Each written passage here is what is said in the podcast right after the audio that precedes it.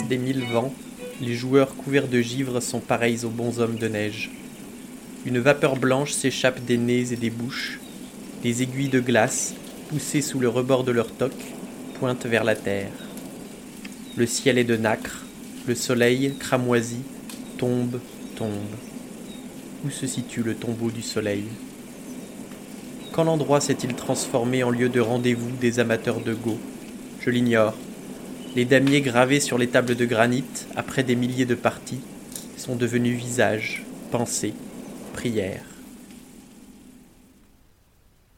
Vous venez d'écouter les premières lignes de La joueuse de Go de Shansa. Au programme aujourd'hui, une histoire d'amour, une guerre sanglante et un jeu plurimillénaire. Bienvenue dans La Voix des Lettres, épisode 23.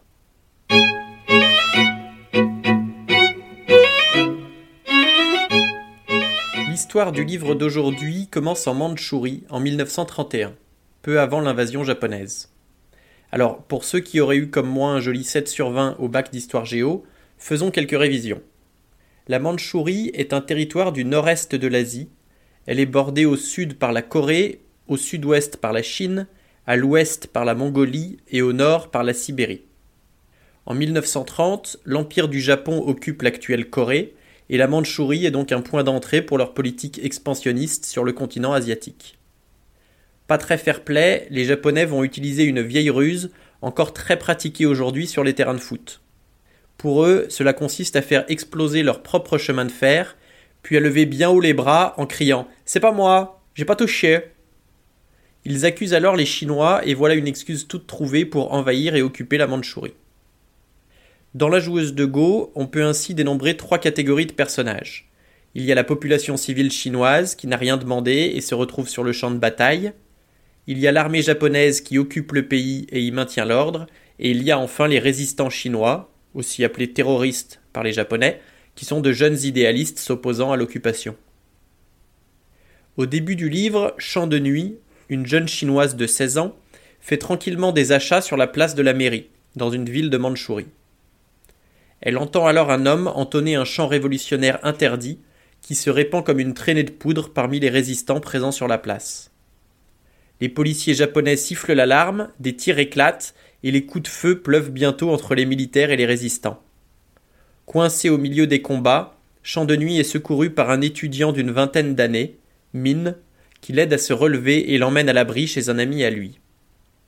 Elle se découvre au fil des jours un penchant pour le jeune homme, mais sa vraie passion la ramène toujours sur la place des mille vents, où des amateurs disputent, sur des damiers gravés dans la pierre, des parties de go. Mine méprise les jeux qu'il considère comme une perte de temps.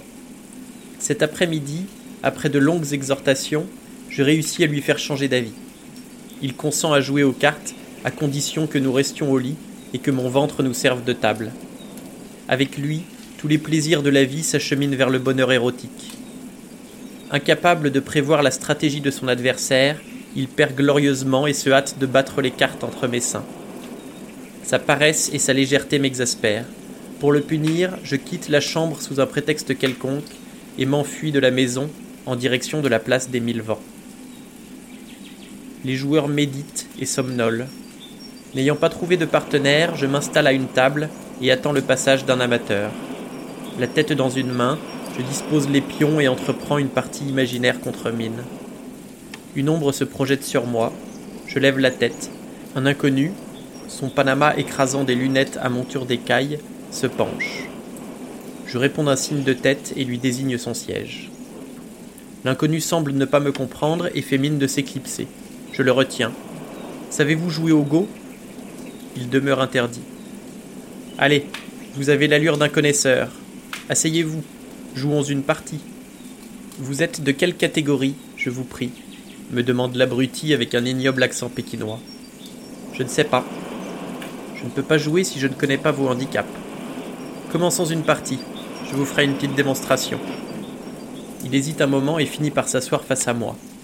Il n'y a aucun doute, cet étranger ignore ma réputation. Comme beaucoup d'imbéciles, il est trompé par mon apparence. Je pousse bruyamment les pions noirs vers lui. À vous. Il place sa pierre sur le coin nord-ouest. Sa prétention de tout à l'heure m'énerve encore, et je décide de lui jouer un mauvais tour. Je réplique en collant un blanc à son flanc. Jamais au début d'une partie, on entre dans la lutte par un corps à corps. C'est une règle d'or. Déconcerté, il me regarde et sombre dans une longue réflexion. Sur un damier carré, les pions se disputent les 361 intersections, constituées par 19 lignes horizontales et 19 lignes verticales. Les deux joueurs se partagent ainsi cette terre vierge et comparent à la fin l'étendue des territoires occupés. Je préfère le go aux échecs pour sa liberté. Dans une partie d'échecs, les deux royaumes, avec leurs guerriers cuirassés, s'affrontent face à face. Les cavaliers de Go, virevoltants et agiles, se piègent en spirale. L'audace et l'imagination sont ici les vertus qui conduisent à la victoire. Au lieu de broder mes frontières, j'attaque mon adversaire de front. Mon blanc numéro 4 l'incite au duel. Il réfléchit de nouveau. Mon numéro 6 fait barrage à son noir numéro 5, se rallie aux autres pour encercler le numéro 1. Il répond une extremis en plaçant son numéro 7. Je souris. Terminé la plaisanterie, je construis mon jeu. L'inconnu joue avec une infinie lenteur. Le cheminement de sa pensée me surprend. Chacun de ses coups traduit un souci d'harmonie avec le tout. La progression de ses pions est aérienne, subtile, telle la danse des grues. J'ignorais qu'à Pékin, il exista une école où l'élégance prime sur la violence. Perplexe à mon tour, je me laisse emporter par son rythme. L'inconnu interrompt brusquement le jeu qui devenait palpitant. J'ai un rendez-vous, dit-il d'un ton bourru. Mécontente, je veux reprendre la partie le plus vite possible. Revenez dimanche matin, à 10 heures. Derrière les lunettes, son regard demeure sans enthousiasme. Alors tant pis, je me lève. D'accord, se décide-t-il enfin. Je relève la position des pions sur une feuille et gratifie l'inconnu d'un sourire. Pour l'avoir essayé sur Cousin Loup, Min et Jing, je connais mon arme. Alors, qui est ce mystérieux inconnu qui apparaît soudainement? Il est en fait très familier au lecteur puisque c'est le deuxième narrateur du livre. L'œuvre est construite sur un enchaînement de courts chapitres où la parole est donnée alternativement à la joueuse de Go et à un officier japonais. L'officier en question a été élevé par une nourrice pékinoise avec qui il a appris à parler chinois. Envoyé en Mandchourie avec son régiment, il est ainsi le candidat rêvé pour espionner, sous le déguisement d'un fonctionnaire, la place des mille vents et ses joueurs de Go. À la fin de l'extrait qu'on vient d'entendre, la joueuse de Go donne rendez-vous à l'inconnu pour continuer la partie. Chacun retrouve le drame de sa vie en retournant chez lui, amour secrète et ses conséquences pour la jeune fille, guerre sanglante et ses horreurs pour le soldat. Et nous suivons leurs retrouvailles de semaine en semaine pour reprendre leur partie de Go. Avant d'évoquer le contexte de l'œuvre, plongeons pour un chapitre dans les pensées du jeune officier. Immense chapeau sur la tête, robe scintillante au gré d'un déhanchement nonchalant, une femme avance. Je n'ai pas le temps de me demander qui elle est, elle s'assoit en face de moi, tout essoufflée. Le soleil, à travers les mailles du chapeau, voile son visage d'une expression mystérieuse. Une fine veine rampe sur sa tempe gauche et disparaît sous sa chevelure. Les grains de beauté ont surgi de sa peau brune. Minuscules, ils ont la forme des larmes. Un claquement sec. La gamine vient de jouer. Sa main demeure un instant sur le damier. Ses ongles sont propres et peints en orange. J'écoute toujours le choc des pions. Il trahit la pensée de l'adversaire. Au début de notre rencontre, la pierre entre l'index et le médius, les chinoises frappaient le damier avec un bruit joyeux. Puis la percussion devenue sourde me communiquait les humeurs moroses de la joueuse. Aujourd'hui, le son a été bref et cristallin elle a retrouvé sa confiance et sa vitalité. En effet, elle a mené une contre-attaque très originale. Pendant qu'elle se promène dans le bois, je réfléchis au jeu selon une méthode particulière. Au-delà de cent coups échangés, je m'abstiens de calculer et contemple le damier comme un peintre son tableau inachevé. Mes pions sont des touches d'encre avec lesquelles je dessine les pleins et les vides. Au go, seule la perfection esthétique conduit à la victoire la chinoise revient. Lorsqu'elle s'assoit, l'ombre de son chapeau caresse ma poitrine. Le ruban dont il est orné palpite dans le vent au rythme accéléré de mon cœur. Il m'est impossible de deviner pourquoi elle se déguise en adulte. J'ignore son nom, son âge, son quotidien. Elle ressemble à une montagne qui se détache d'un ciel nuageux pour mieux se fondre dans le brouillard. Des bourdonnements interrompent ma rêverie. Nos avions, bombes fixées sous leurs ailes d'acier, passent par-delà nos têtes. Du coin de l'œil, j'observe mon adversaire. Elle garde les yeux baissés. Il est plus facile pour mes camarades de survoler la Chine que pour moi de pénétrer la pensée de la joueuse de Go. Laissons quelques minutes les deux adversaires pour se pencher sur l'autrice. Shansa est née en 1972 à Pékin. Elle grandit dans une famille de lettrés et écrit d'abord des poèmes qu'elle publie dès l'âge de 7 ans. Elle obtient le premier prix du concours national de poésie des enfants, à 12 ans, et devient à 16 ans la plus jeune membre de l'Association des écrivains de Pékin. Elle commence des études secondaires au moment des manifestations de la place Tiananmen. Celles-ci sont initiées par un mouvement d'étudiants, d'intellectuels et d'ouvriers pour dénoncer la corruption et exiger des réformes politiques. Le gouvernement répond par une très forte répression, dont l'image la plus célèbre est la photo d'un homme se dressant seul face à quatre chars blindés.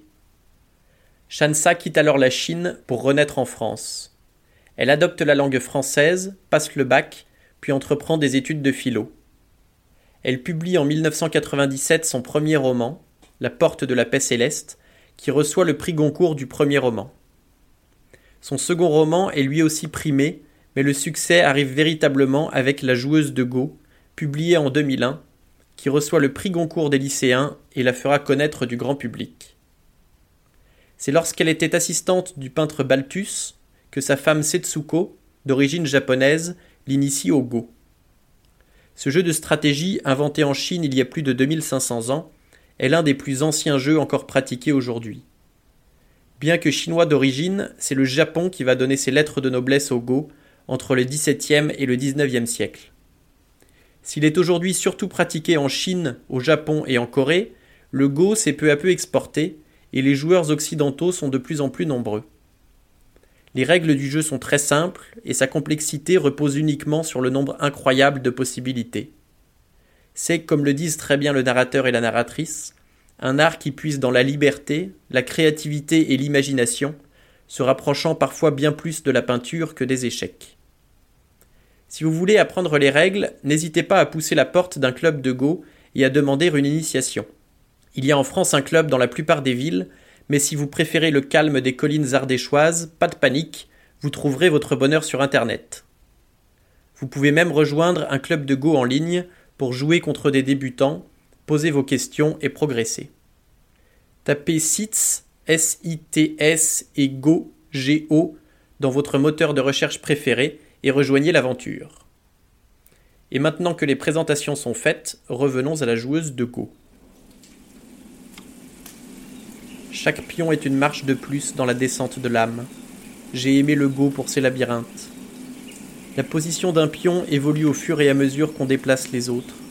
Leur relation, de plus en plus complexe, se transforme et ne correspond jamais tout à fait à ce qui lui fut médité. Le go se moque du calcul, fait affront à l'imagination. Imprévisible comme l'alchimie des nuages, chaque nouvelle formation est une trahison. Jamais de repos, toujours sur le qui-vive, toujours plus vite, vers ce qu'on a de plus habile, de plus libre, mais aussi de plus froid, précis, assassin. Le go est le jeu du mensonge. On encercle l'ennemi de chimère pour cette seule vérité qu'est la mort. Plutôt que de rentrer à la maison où mère attend de me conduire chez le médecin, j'ai résolu de braver son autorité. Je suis là, devant le damier et mon inconnu. Avec cette unique un peu démodée, son chapeau et ses lunettes, il a l'allure d'un être ordinaire, Cependant, quelque chose en lui trahit sa différence. Malgré un rasage soigneux, sa forte pilosité donne un reflet bleu à ses joues allées.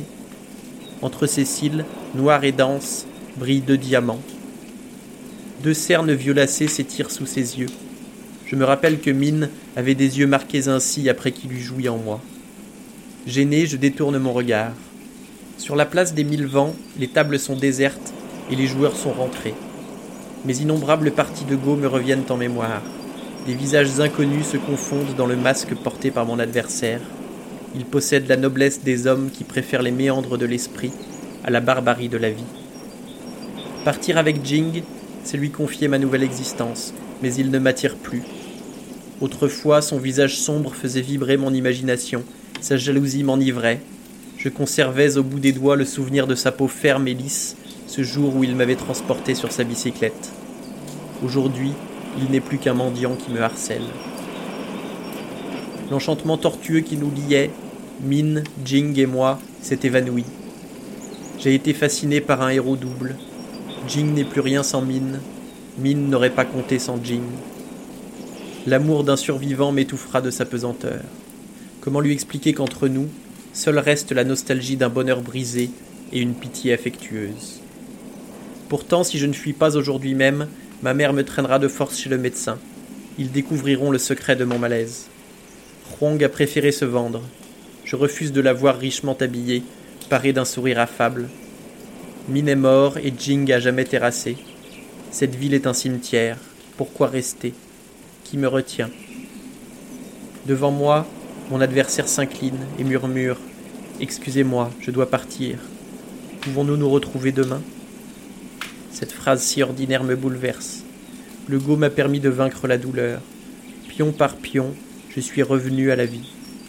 Quitter le jeu maintenant serait trahir le seul homme qui m'a été fidèle. Je vous laisse découvrir les espoirs et les déceptions qui ont jalonné la vie de la narratrice. Au pied du mur, elle n'a que la fuite loin de sa ville et de sa famille comme solution à ses problèmes. Elle s'apprête à laisser ses parents et sa sœur sans explication, à tout abandonner derrière elle et à s'en aller pour mieux renaître ailleurs. Mais le jour du départ, alors que sa résolution est prise et que rien ne semble pouvoir la retenir, une phrase de son adversaire la bouleverse. Il compte sur elle pour terminer leur partie de go. C'est tout pour aujourd'hui, merci d'avoir écouté jusqu'à la fin. Si cela vous a plu, je vous invite à partager autour de vous, à me suivre sur les internets, et je vous donne rendez-vous la semaine prochaine pour un nouvel épisode de La Voix des Lettres.